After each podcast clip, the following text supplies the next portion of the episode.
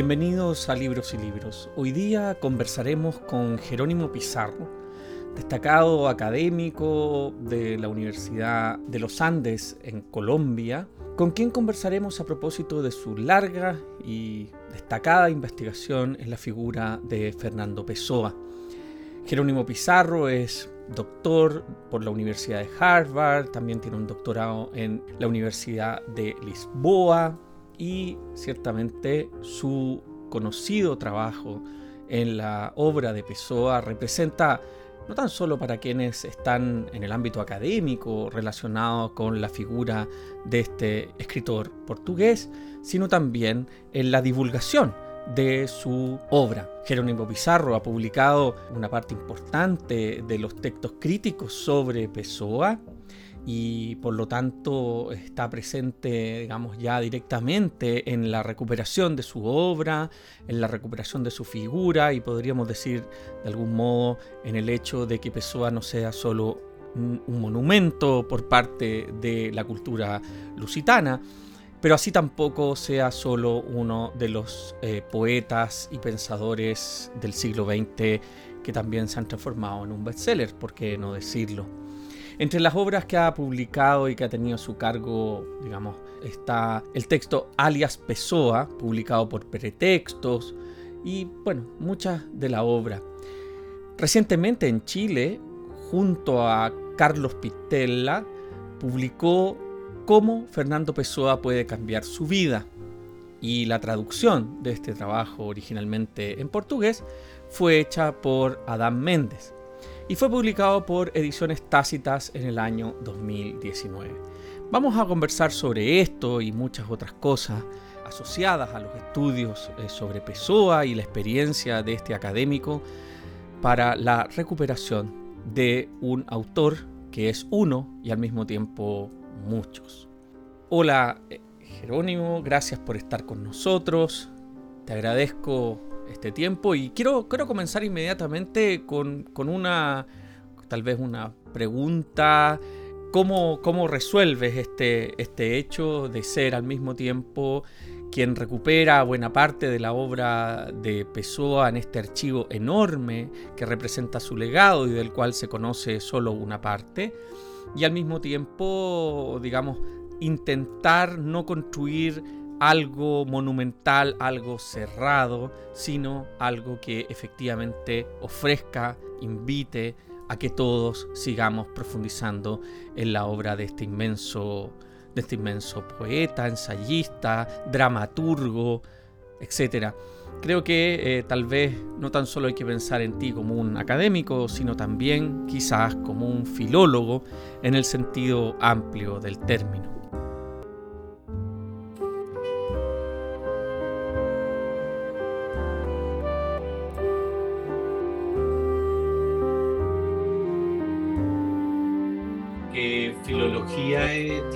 Con el amor a las palabras y quienes estamos en ámbitos culturales, humanísticos, vivimos de las palabras y, siempre recurrimos a ellas y, son parte de, lo más esencial que tenemos. Yo cuando descubro eh, eh, ese trabajo que lo hice en Lisboa, en la Universidad de Lisboa, también descubrí de forma paralela el archivo o espolio en portugués de Fernando Pessoa y en algún momento yo creo que mi historia es la de quien era un lector apasionado o cada vez más apasionado de literatura portuguesa,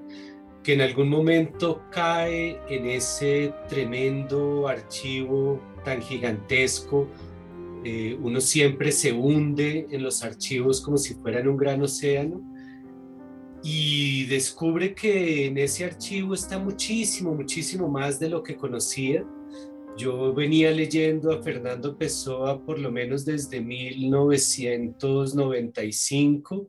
y en 2003, cuando por primera vez entré al archivo y consulté documentos para una investigación sobre escritos sobre genio y locura, de repente descubrí 600 textos, 600 y pico de textos, casi, casi todos inéditos sobre temáticas de genio, locura y degeneración, que fue mi primer, eh, mi primera investigación y el trabajo doctoral y entendí que era un archivo de, de quien ya se iba comprendiendo que podía ser el mayor escritor del idioma portugués. En esos años de inicios de 2000 había ya una discusión muy abierta entre Luis de Camões y Fernando Pessoa sobre cuál de los dos sería la mayor figura de la literatura portuguesa. Y, para mí fue muy sorprendente poder eh, no solo trabajar con un autor eh, de creciente celebridad y muy justa, un autor del que yo ya estaba enterado y que había trabajado y que me interesaba muchísimo desde hacía algunos años, sino captar que ese autor, eh, por un lado, era cada vez más reconocido, por otro lado, no era necesariamente cada vez más estudiado, por lo menos no en ese momento, y además en ese momento no se podía publicar a Fernando Pessoa abiertamente y los derechos todavía tenían exclusividad. Y en 2003, cuando yo llegué al archivo, era un archivo que casi nadie consultaba,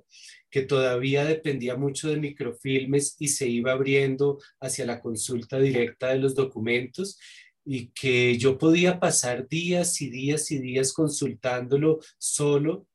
y viendo que lo que yo creía saber era muy poco realmente eh, comparado con todo lo que en ese archivo existía y que lo que era inédito era mucho, mucho más grande que lo que ya se había publicado. Impresionante. Cuando relatas este proceso, em, lo primero que a mí se me viene a la mente es si es que en esta impresión que te fuiste dando de un autor, de lo cual, digamos, tipo iceberg, ¿no? Uno podría decir de lo cual se asomaba solo una punta,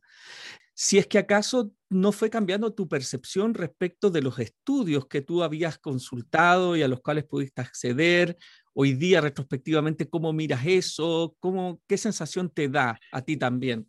Eh, sí, sin duda. Yo era un lector em, devoto, digamos, de los grandes críticos de Fernando Pessoa. Había leído Eduardo Lourenço, pero por ejemplo, Eduardo Lourenço, el gran ensayista portugués, eh, había escrito sobre el Fausto. Cuando editamos críticamente el Fausto, entendimos que ese podía ser otro libro y que cada edición podía plantear otro libro y que tal vez el Fausto de Pessoa no existía o existía según cada edición y que el Fausto de Eduardo Lorenzo ya no era nuestro Fausto. Llegué a editar el libro del desasosiego y claro, había leído los grandes textos, fueran de Antonio Tabucchi, fueran de Leila Perrone Moisés, fueran de Ángel Crespo, fueran de otros autores, y de repente el desasosiego también empezó a cambiar según la edición cambiaba, la organización, los textos que entraban o salían, eh, lo que se descubría, las lecturas que se mejoraban. Eh, y entonces gran parte de la trayectoria crítica hubo que revisarla a partir del trabajo de filología de, edición. Yo por eso digo muchísimo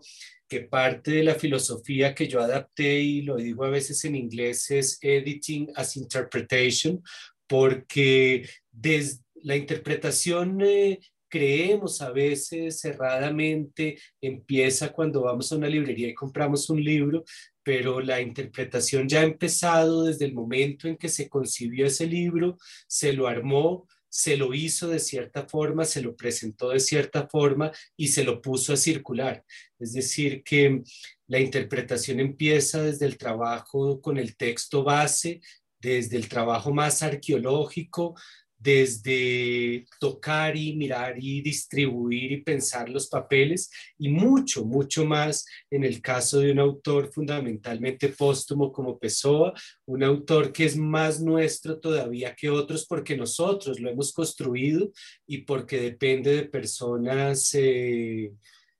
como las que he nombrado y muchas otras y muchos editores que han pasado por el archivo de Pessoa eh, construir eso que entendemos como obra de Pessoa, que a veces no es una obra, no es una obra, es un archivo, y a partir de un archivo y de algo informe le hemos tratado de dar forma a diferentes libros que además muchas veces no se ponen de acuerdo uno con los otros y hay muchas discusiones sobre cómo armar cada libro de Pessoa. Entonces, cuando uno tiene una obra que depende tanto de los editores, que es fundamentalmente póstuma, que no quedó organizada ni establecida,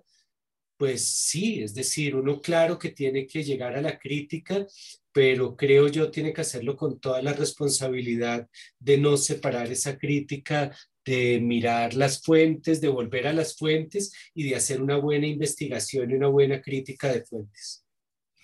En todo caso, es evidente que cuando tú relatas esta especie como de hipervínculos rotos en una masa enorme de, contenido que estaba en estos famosos baúles, ¿no? Y, toda esta especie de trabajo de, de guardar y guardar que Pessoa realiza durante prácticamente 40 años, ¿no? De juntar sus textos, es también un reflejo de eso que va a ser el otro laberinto al que se enfrenta cualquier persona que entra en la obra de Pessoa, que es el de los heterónimos. Cuando tú presentaste aquí en Chile, en la Cátedra Bolaño, hiciste una hermosa conferencia precisamente tratando de trabajar sobre este tema de los heterónimos y mostrar tu trabajo con el archivo respecto de esa condición heteronómica, pero por lo mismo, me parece que, y a propósito, no me, puedo olvidar de decirlo, esa conferencia está en YouTube, es muy fácil de, verla y es hermosa. Te quiero preguntar sobre eso, porque al mismo tiempo que vas diciendo, hay tantas ediciones como ediciones de libros hubo, también la pregunta es, y además, este señor se le ocurre ser tantos pesoas como pesoas hay, digamos. Entonces, si nos pudieras contar un poco sobre esa experiencia. Es que, es, que es como si yo no terminara de contar los laberintos que Pessoa fue y es. Pessoa escribió en tres idiomas, en inglés, francés y portugués, y sin el francés y sobre todo sin el inglés eh, sería casi imposible editarlo. Fue uno de, fue uno de los puntos débiles de algunos de los primeros editores portugueses que eran de una cultura más afrancesada y no tenían el inglés, y la mitad del archivo prácticamente está en inglés y empezó a escribir en inglés por lo menos hasta 1908 con 20 años y después lo siguió haciendo, pero ya no de forma exclusiva. Después tenemos un archivo gigantesco de papeles, más o menos 30 mil documentos, y en cada documento uno puede tener dos o tres textos, entonces son muchísimos los textos. Tiene uno toda la biblioteca particular y una marginal y abundante en los libros tiene uno una bibliografía que crece, crece y crece, como la de Borges, como la de Kafka, y que en algún momento uno ya no, no logra seguir todas las tesis que se escriben, todos los artículos, eh, todas las traducciones que existen. Mm, tiene un autor que ya se ha vuelto objeto de mercado, de marca y de merchandising, y tiene justamente lo que mencionabas, un autor que de, célebre por multiplicarse, por desdoblarse, por ser muchos otros autores además de él mismo, por conceptualizar sobre qué es ser él mismo y qué es ser otro, y un autor que al menos habrá creado, sin contar personajes de cuentos, de textos de ficción, sin contar eh, los textos de obras teatrales, habrá creado 136 autores paralelos, ficticios, autores como él, pero autores no de, mm, eh, pues con una biografía ficticia, con todas las características que podría tener un autor o que uno podría imaginar que le atribuye a un autor, pero sin que tuvieran una partida de nacimiento real como la de Pessoa. Entonces Pessoa se desdobló en muchísimos y entrar al archivo, además de enfrentarse a varios idiomas, a una letra gradualmente más difícil, a diferentes soportes, a tratar de vincular eh, un papel con otro, a entrar dentro de la época, a imaginar la vida de Pessoa vinculada a la obra y hoy en día ya existen más de cinco biografías de Pessoa. Además de todo eso, y tenemos una obsesión por la biografía de un hombre sin biografía además, tenemos a, a, un escritor que dejó 136 autores ficticios por lo menos y que recuerda pocos casos parecidos. Eh, un desdoblamiento eh, autoral que uno lo hace pensar tal vez en Antonio Machado, pero no fue tan lejos. A mí me hace pensar en Colombia, en Porfirio Barba Jacob, pero sobre todo en León de Grave, que sí tuvo una cantidad de alter egos literarios y nos hace buscar en la literatura casos parecidos donde pudiéramos encontrar eh, semejante desdoblamiento desde pequeño, Pessoa desde muy pequeño lo hacía, lo siguió haciendo eh, hasta muy, muy tarde. Y, y, entonces uno cómo llega a un papel, lo descifra, trata de leerlo, trata de establecer el texto sin cometer errores de transcripción, pero después de transcribirlo tiene que, tiene que preguntarse, creo, a pesar de todo, ¿esto es Pessoa o es Pessoa como otro Pessoa, como otra persona, como otra máscara, como otro autor? Y el, archivo de Pessoa nos obliga constantemente a dudar porque no es una cuestión solamente de firma y la autoría no depende solo de un nombre al final de un texto. Si ciertos textos no firmados y casi todos los textos atribuidos a heterónimos no están firmados, si esos textos no firmados se le pueden atribuir por algún motivo y por cuáles y con cuáles criterios de atribución a tal autor o a tal otro. Cuando, cuando tú explicas esta especie de enfrentarse a esta biblioteca de muchos autores y un autor, y también en algunas conferencias o entrevistas que has dado, mencionas el hecho de que hay una correlación de estas notas, además de estos baúles, además de estos 30.000 archivos, de una correlación con la biblioteca de Fernando Pessoa que se tiene y eh, de la cual además hay muchas cosas digitalizadas, la gran mayoría, y que está llena de anotaciones del propio Pessoa. Y aquí es donde viene de alguna manera la segunda vuelta de este comentario. Y es este principio que tú rescatabas sobre el hecho de que esa biblioteca es básicamente en inglés. Te quería preguntar, además de los textos propiamente en inglés y, de eh, que él escribe y, de la correlación con esta biblioteca básicamente anglosajona, si, si además hay estudios de esta especie de cruce entre este, esta persona que es bilingüe, eh, trilingüe, pero bilingüe de nacimiento, podríamos decir portugués-inglés, si eso también es parte de la trama, digamos, de, esta, de este desdoblamiento, digamos, lingüístico, podríamos decir. Sí, ahí hay varios aspectos. Por un lado, yo creo que es, ya cuando uno escribe en otro idioma, eh, muchas veces está buscando otro rostro y hay, una, hay un principio de despersonalización. Cuando escribe cartas también, y, y, cuando uno ve la génesis del desdoblamiento de Pessoa, entre otras cosas, hay aspectos y elementos muy lúdicos, pero pasa por intercambio de cartas, pasa por creación de periódicos juveniles, inventando al redactor, al, director y a todos los participantes de esos periódicos juveniles que los distribuía entre la familia, pasa por el desdoblamiento en idiomas, sin duda, todo eso contribuye. Y en el caso de Fernando Pessoa, que nació en 1888, la verdad es que prácticamente todo hasta 1908 está en inglés. Eso quiere decir, y no es extraño, que, claro, se formó y casi toda su educación la tuvo en Sudáfrica, en una colonia inglesa en Durban, que esa educación lo marcó muchísimo, que se imaginó durante mucho tiempo que sería un escritor inglés o que se iría a vivir a Inglaterra, que se demoró en eh,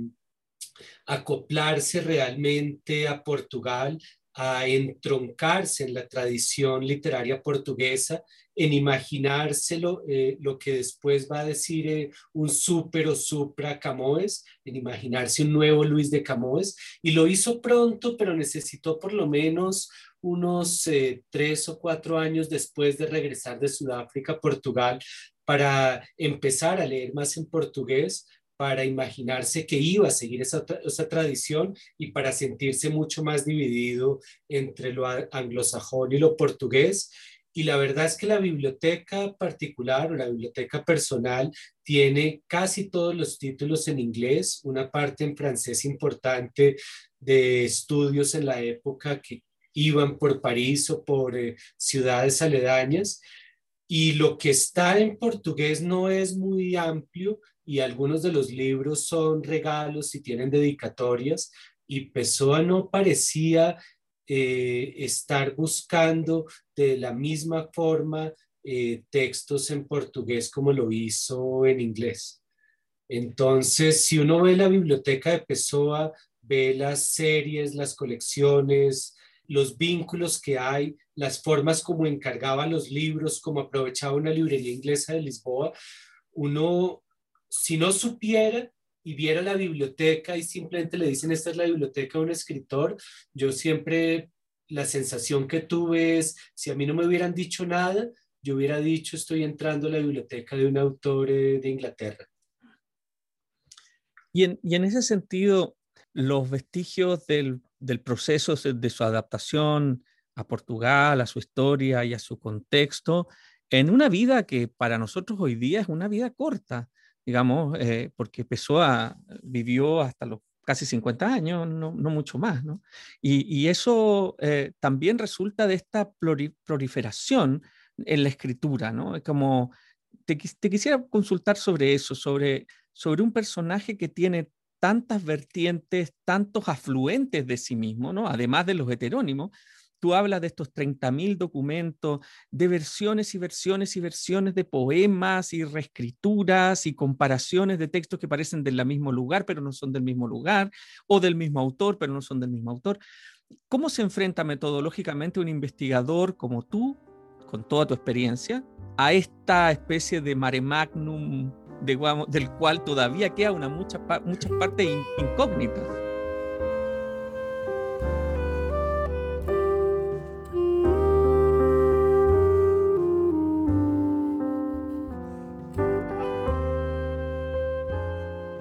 digamos, es esa sensación de un trabajo infinito, al mismo tiempo de querer estar adentro y afuera para no quedar únicamente enfrascado en semejante tarea infinita,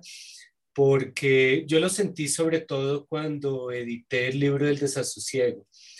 No fue como una idea inicial, no fue mi trabajo doctoral,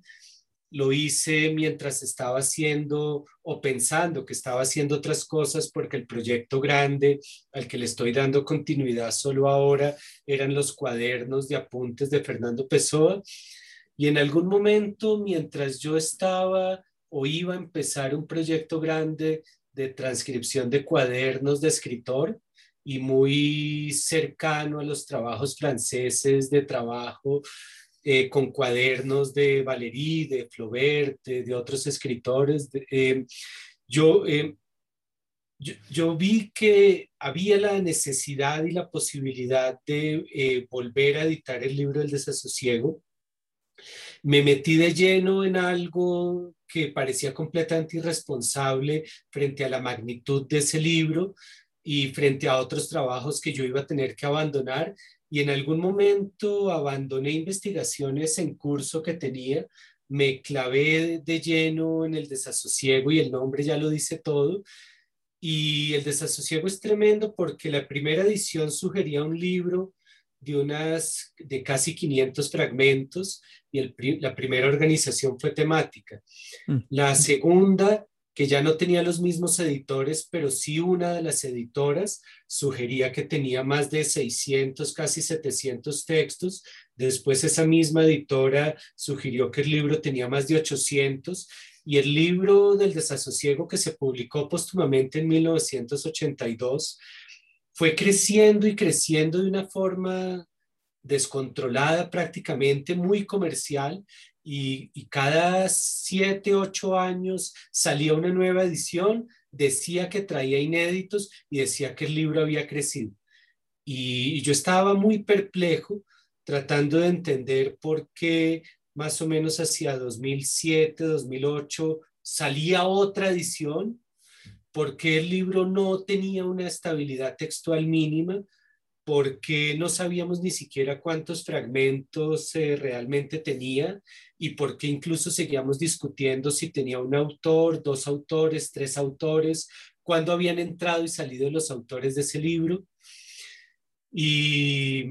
yo me puse a revisar cada documento que se creía o se había creído que era parte del libro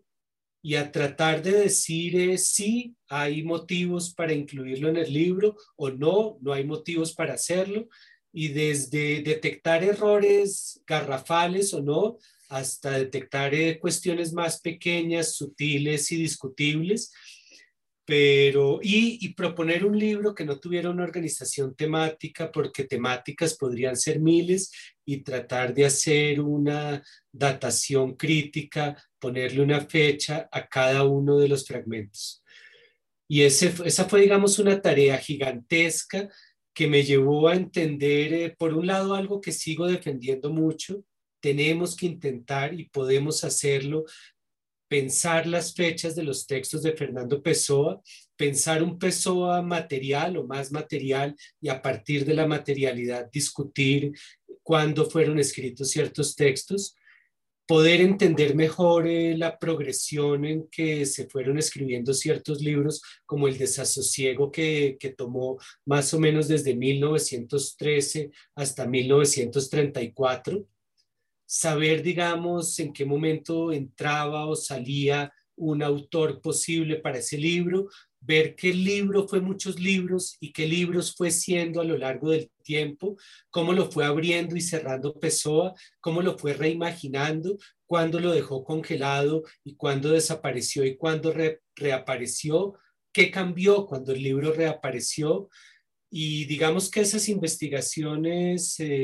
llevaron a, a, poder entender por qué el libro podía haber sido tantos libros, por qué habían entrado textos que realmente no eran, por qué tantas cosas podían ser de desasosiego sin serlas, porque el desasosiego es como un paraguas demasiado grande.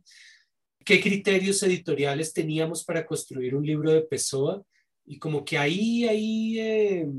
fui encontrando toda una serie de problemas a los que Fernando Pessoa, la obra, nos lleva y de los que uno no termina de salir. Y en ese sentido, cuando tú estableces ese corpus del libro del desasosiego, ¿cuántos fragmentos compila ante esta perspectiva de que ha ido creciendo y creciendo creciendo? Eh, claro, esa fue, digamos, la gran paradoja, yo creo que una paradoja saludable de la edición crítica de 2010, yo, traté de explicar por qué eh, la edición crítica sería la edición del desasosiego con menos fragmentos. Creo que son 450, es decir, son muchos, pero comparado con las otras ediciones es la que tiene menos. Y yo lo que hice fue decir, estos son de los que estoy realmente seguros, estos son de los que no hay duda, estos son los que realmente y con transparencia podemos imaginar que irían a formar parte de ese libro que Fernando Pesoano publicó. Y después hay una zona, eh, y después es como la imagen de un cometa y una cola de cometa, donde tenemos textos que tal vez sí o tal vez no, pero no tenemos todos los elementos de juicio necesarios para decir eh, que sí. Es una distinción que hemos hecho con el desasosiego, pero también con otros libros. Eh, jugando con palabras de Pessoa. Entonces, en el caso de Álvaro de Campos, publicar lo que es Clearly Campos, separado en apéndice de lo que es Clearly Non Campos y de lo que tal vez pueda ser Campos. Y el la edición crítica del desasosiego son esos, creo, 456 textos firmes y creo yo indiscutibles, seguidos de más o menos 300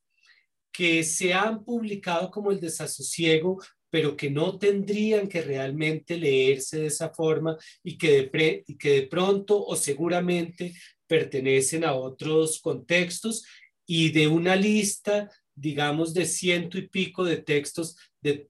que claramente nunca han debido entrar en el libro por motivos que uno a uno se van explicando los errores y los problemas y las fallas que hubo en el momento de, de haberlos integrado en alguna edición. Entonces, fue un intento de, de separar eh, lo que era y lo que no era de la forma más clara posible, sin dejar de editar y editar mejor y editar críticamente lo que se estaba excluyendo para que el mismo lector pudiera ver, digamos, el núcleo fuerte y después pudiera ir hacia la cola del cometa con conciencia de que eran textos de pronto cercanos a la escritura de otros, que no había un título, que no había indicación de autor, que no había seguridad de fecha y que había un tono, pero que de pronto el tono no era suficiente y que solamente por un texto con un cierto tono o que también hablara del tedio o que se metiera en reflexiones sociológicas, tal vez eso no era suficiente para que nosotros póstumamente lo indicáramos como desasosiego y además eran textos sobre los cuales no había consenso porque un editor en el pasado lo había considerado desasosiego, otro no. Yo era como la, el tercero o el cuarto tratando de dar un voto y yo trataba de decir, si ni siquiera hay acuerdo y yo mismo no estoy seguro, prefiero dejar eso como un apéndice. Cuéntame una cosa, que es una oportunidad conversar contigo, lo pensaba cuando eh, se publican estas ediciones críticas,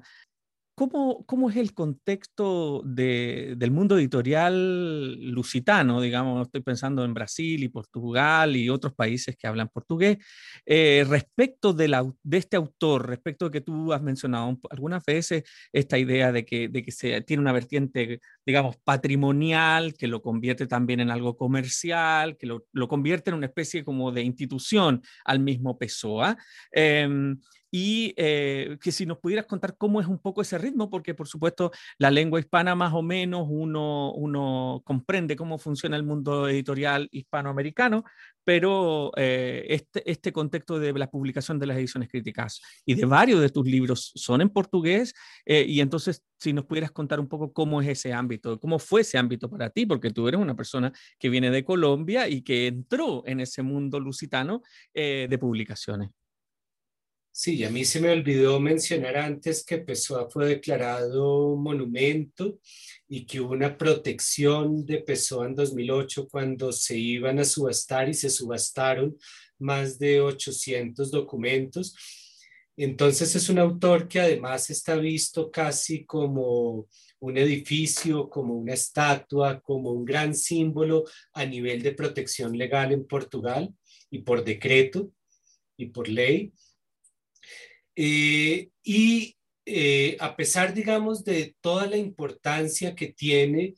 hay muchísimas ediciones muy desiguales. Eh, el proyecto grande de edición crítica se quedó muy congelado hace unos años. Y algunos de los libros más importantes de Pessoa, por ejemplo, Mensaje, porque hay tal, tal vez los dos libros más importantes de Pessoa son Mensaje, que durante muchos años se creyó que era el libro de Pessoa, porque fue el único que publicó en vida, y en algún momento ya tardío, porque se publica en 1982, el libro del desasosiego que se convierte en un bestseller. Del libro del desasosiego hay por lo menos cuatro o cinco grandes propuestas de cómo construir el libro de mensaje hoy en día hay ya tres ediciones críticas. Eh, y sin embargo, eh, esas tres ediciones críticas eh, han sido todavía muy, muy poco consultadas en Portugal y en Brasil. No han llegado fuera de Portugal y a Brasil casi no han entrado y tampoco han llegado a otros países. Entonces, cuando yo pienso a veces la publicación de Fernando Pessoa, también, digamos, me sucede con La Hora del Diablo, que es un cuento maravilloso que en español se ha publicado ya como en siete, ocho editoriales diferentes, pero a partir de una edición que tiene muchos problemas y que no se ha corregido. Entonces, lo, lo que también sucede, y es difícil decirlo, es que y, va a ser una cuestión de tiempo, es que no siempre estamos leyendo eh, a un Fernando Pessoa editado de la manera más fiable posible. No siempre se está traduciendo a partir de las mejores ediciones y, vamos a demorar eh, bastante tiempo, sea en Portugal, en Brasil o por fuera de países hablantes de portugués, en tener unas ediciones de Fernando Pessoa hechas sobre las últimas investigaciones, sobre ciertas correcciones, evitando ciertos problemas. Pienso, por ejemplo, un libro de cuentos que se publicó recientemente que tiene un texto que es una traducción que Pessoa hizo de Oscar Wilde, pero eso no lo captaron y publicaron un cuento de Wilde traducido por Pessoa como si fuera un cuento de Pessoa. Pienso en un libro que tiene un título completamente mm, falso, de publicidad falsa, que es el teatro completo. No se ha parado de publicar el teatro de Fernando Pessoa, se sigue publicando, falta publicar muchísimo, es un trabajo en proceso, pero ya hubo un editor que se le ocurrió que podía publicar un libro con ese título falso de teatro completo. Entonces hay muchas correcciones, hay mucho por afinar, por eh, publicar eh, de otra forma. Y Fernando Pessoa, además de todos los laberintos y los desafíos que ya mencionamos, yo creo que también es un autor eh, al que le debemos mejores ediciones. Y eso pasa con los grandes autores, con todos en algún momento de, Jorge Luis Borges no tenemos realmente todavía una edición crítica y los elementos solo están surgiendo ahorita cuando se empezaron a encontrar cuadernos y manuscritos. A Kafka se lo sigue publicando a partir de nuevos hallazgos como a, Walter Benjamin mm. y hay ciertos autores que yo creo que vamos a tener que leer dos o tres veces a partir de nuevas ediciones que, que vayan mejorando las que teníamos. Sin duda. Hay un aspecto que tú refieres en, varias oportunidades de tus estudios, de conferencias y entrevistas, y es que hay una resistencia, hay una zona a la que se le tiene cierta resistencia en la obra de Pessoa por sus investigadores, pero como voy a aprovechar de contar, también ocurre con otros autores, que su amor y su pasión por el esoterismo, por eh, sus estudios astrológicos, y que me interesa mucho, y que simplemente quiero agregar una anécdota para que me acordé cuando tú mencionabas esta cosa en, una entrevista que daba, sobre que la gente no quiere aceptar esta especie de pasión por la astrología que tenía. Y, hay, hay, dos sujetos que de la historia, digamos, no tan reciente, pero que son antecedentes de esto mismo. Uno es Galileo Galilei, que se ganó la vida haciendo cartas astrales y horóscopos, ¿no? Y que por supuesto eso la ciencia eh, lo, lo, olvida simplemente, eso no, no, no existe, es como Galileo Galilei, es el científico, es el filósofo, de la, como si fuera un filósofo positivista, y olvidan esto. Y el otro es Isaac Newton. Isaac Newton tiene una obra sobre alquimia y astrología enorme, enorme, mucho más grande que toda su otra obra, y básicamente el, mundo científico lo borra porque le causa horror que este sujeto, este científico gigante, haya tenido, y no tan solo en el caso de Newton es una pasión por eso, sino que él creía que esa iba a ser su gran contribución a la historia de la humanidad y no sus escritos científicos de otro tipo. Así que te quería preguntar sobre esto de la pasión esotérica y astrológica de Pessoa porque me parece fascinante. Sí. No, yo creo que tenemos en general una gran resistencia a diferentes formas del esoterismo y del esoterismo occidental, que de muchos autores y de autores que admitimos que sean filósofos y ahora últimamente han salido muchos libros defendiendo que Fernando Pessoa también fue filósofo y sobre Pessoa en Philosophy en inglés hay ya dos o tres recientes importantes, pero admitimos que sea filósofo dentro de una línea kantiana, y claro, Pessoa fue muy kantiano y de hecho en su juventud en Lisboa y con menos de 20 años ya quería estar eh, reescribiendo a Kant y haciendo cosas que Kant había hecho y lo estaba leyendo. Y sí, hay una línea en que nosotros podemos ir de lo grecorromano a Kant y llegar a Bergson y llegar a otros contemporáneos de Pessoa, sí, pero, pero Pessoa no se quedó ahí, tenía mucho de ese hombre universal, renacentista, admitía y quería tener todos los intereses posibles y eso se ve en su biblioteca personal. Y eso quiere decir que, que tuvo interés pasajero o no, depende, digamos, de cuál de todas las ramas del esoterismo, pero tuvo interés por el rosicrucismo, tuvo interés eh, y, practicó por tanto la astrología como la escritura automática y la comunicación con los espíritus tuvo eh, interés eh, por la cábala, tuvo interés por la iniciación, tuvo interés por la teosofía y tradujo libros de teosofía, tuvo interés por la masonería, por las asociaciones secretas, por el sebastianismo, y, seguramente se me están olvidando varias otras ramas que podríamos asociar de una forma u otra al esoterismo en general, ya sea por figuras como Blavatsky o Crowley, y Pessoa conoció a Crowley, ya sea por otras eh, de otros contextos o incluso por lo que él llega a investigar eh, sobre India o sobre países más alejados de ya de lo que sea o pueda llamarse occidental. Entonces, y eso quiere decir eh, que si hemos hablado de unos 30 mil documentos, más o menos 3 mil corresponden a lo que se podría catalogar como esoterismo. Hay prácticamente unas 600 cartas astrológicas. Uno de los autores ficticios, Rafael Baldaya, era astrólogo, tanto para práctica como para teoría. Y, y, uno puede descartar eso, verlo por encima, olvidar la numerología, creer que,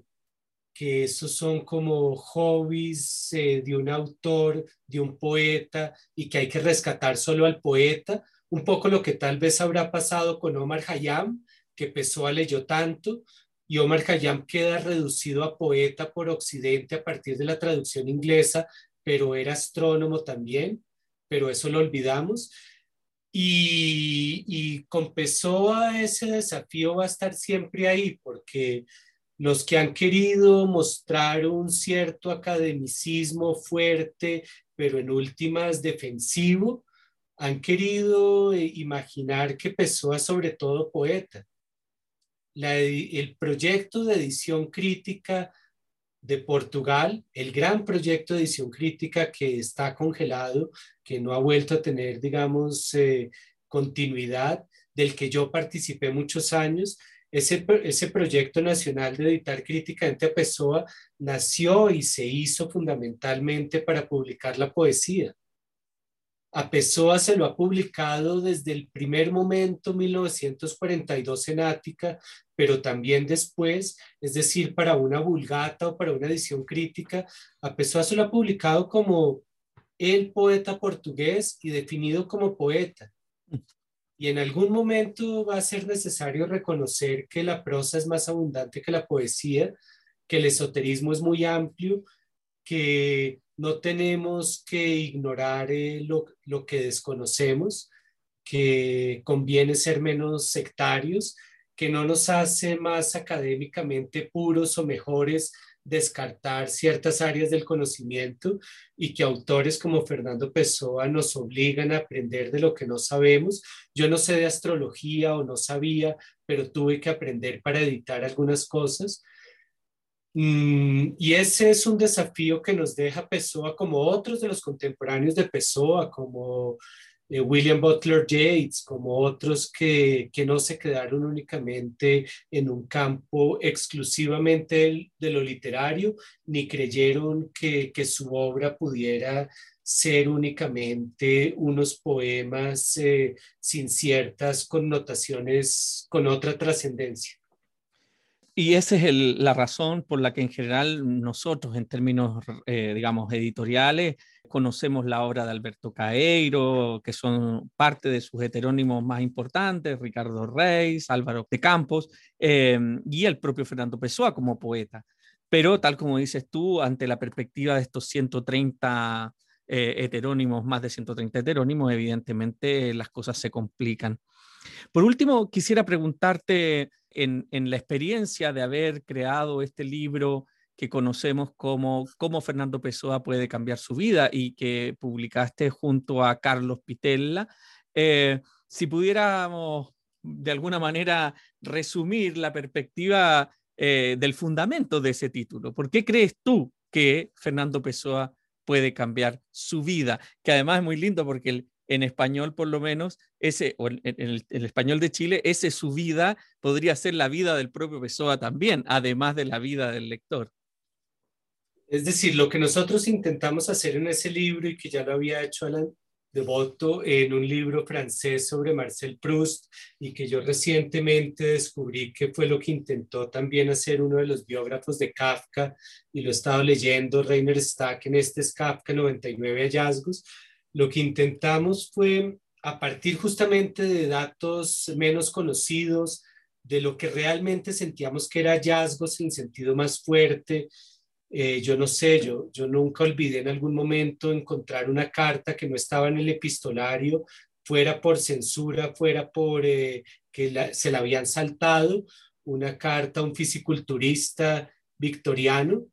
y el joven empezó a escribiéndole a una persona que creía en la curación por el cuerpo de ciertos problemas a partir de datos curiosos, de datos menos conocidos, de datos importantes eh, que revelaban aspectos del pensamiento y de la vida de Pessoa, tratar de hacer una especie de biografía no sistemática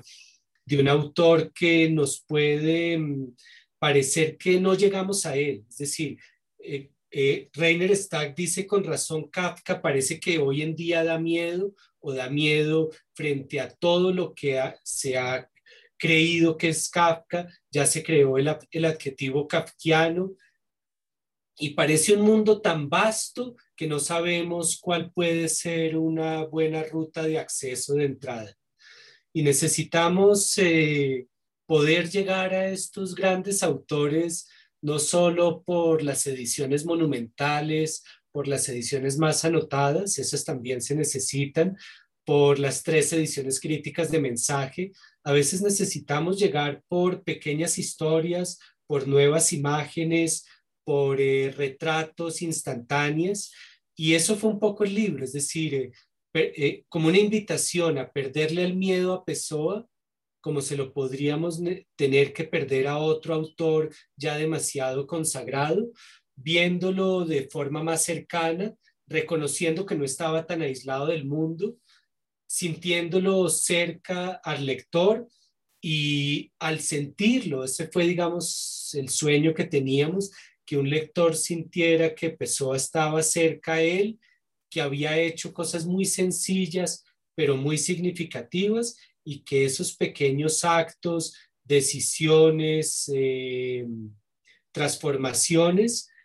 que lo habían cambiado a él o que lo habían determinado a él como persona, podrían también cambiar la vida de nosotros como lectores y que este podría ser eh, un libro que funcionara como una introducción a leer a Fernando Pessoa y que lo hiciera de forma lúdica, que no lo hiciera uno reír y que lo hiciera interesar por un autor en todas sus facetas. Entonces, justamente, no queríamos solo al poeta, no podía ser solo el poeta, y si era el poeta, también tenía que ser el que escribía en inglés, en francés, incluso el que escribía textos en los tres idiomas. Tenía que aparecer el esotérico, tenía que aparecer el matemático, el dibujante, el que le gustaban las apuestas, no sé, tenía que ser eh, tanto el hombre como el ciudadano, el filósofo, el poeta metafísico, el, eh, que trabajaba en, un, eh, en una oficina y tenía horarios de oficina y tomaba el tranvía, el que se había enamorado no, tenían que ser eh, Pessoa en, visto desde diferentes ángulos sin olvidar perspectivas y si algo le falta a este libro es digamos una continuación. En la versión portuguesa se dice que son primeras lecciones, ese es el título, es el subtítulo, ese subtítulo se retiró ahora pero la verdad es que sabemos que es un libro que podemos continuar, no hemos parado de soñar con nuevos capítulos y de hecho desde la primera edición portuguesa de Río de Janeiro en 2016 han pasado cinco años y Carlos Pitela y yo ya hemos esbozado e imaginado en el papel o mentalmente nuevos capítulos para darle continuidad a cómo Fernando puede cambiar su vida. Digamos, después de que este libro se publicó, descubrimos que la última pasión de Fernando Pessoa no había sido la mecanógrafa que siempre habíamos creído, Felia Queiroz, sino una inglesa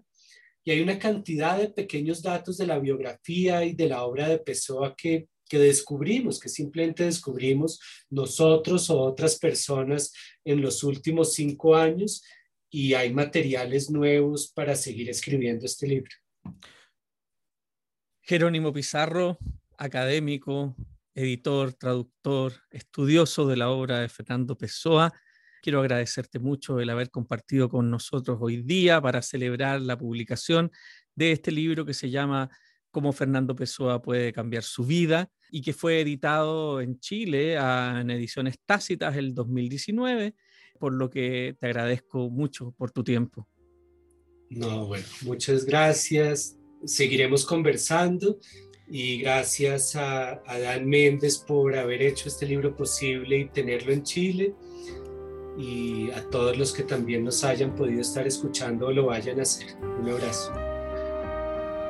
Gracias por habernos escuchado en este nuevo episodio de Libros y Libros. Soy Pablo Quiminato. Será hasta una nueva oportunidad. Gracias.